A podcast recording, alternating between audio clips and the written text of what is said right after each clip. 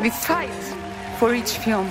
Alejandro Escalona, Voz de América. Este jueves comienza la edición número 70 de la Berlinale como una exploración de temas artísticos y políticos, marcando el regreso a las raíces de un festival que comenzó en una ciudad dividida durante la Guerra Fría. For human rights, this is part of our DNA from a film festival. Su nueva directora, María Risenbeck, dice que una exploración de lo que significa la libertad en una dictadura, de un director iraní encarcelado y la historia de tres personas que intentan arrebatar el control de sus vidas a los gigantes de las redes sociales se encuentran entre las 18 películas que este año compiten en el Festival de Cine de Berlín. Be courageous, be curious, be patient.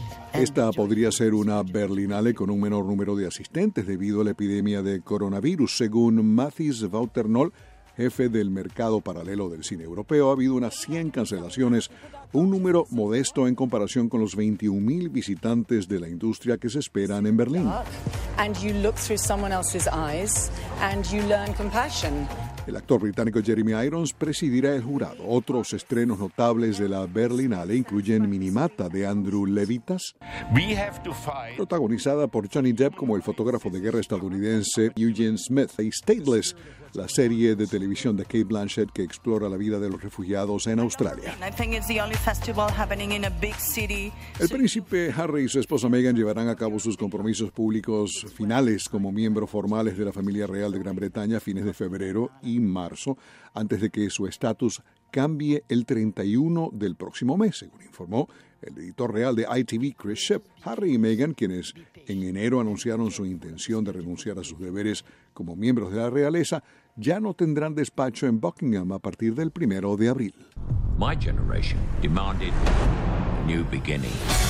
Entre los cientos de documentales que ofrece el servicio de transmisión por Internet Prime Video de Amazon, está uno presentado por el actor británico Michael Caine llamado My Generation. The Permissive Society is considered by some youngsters to be trendy and witty. Michael Caine es un actor, autor y productor británico de cine que comenzó su carrera actoral en la década de los años 50. Este documental es su visión personal y profesional de la década siguiente, los años 60. This isn't the first generation that's questioned the moral values of the last generation.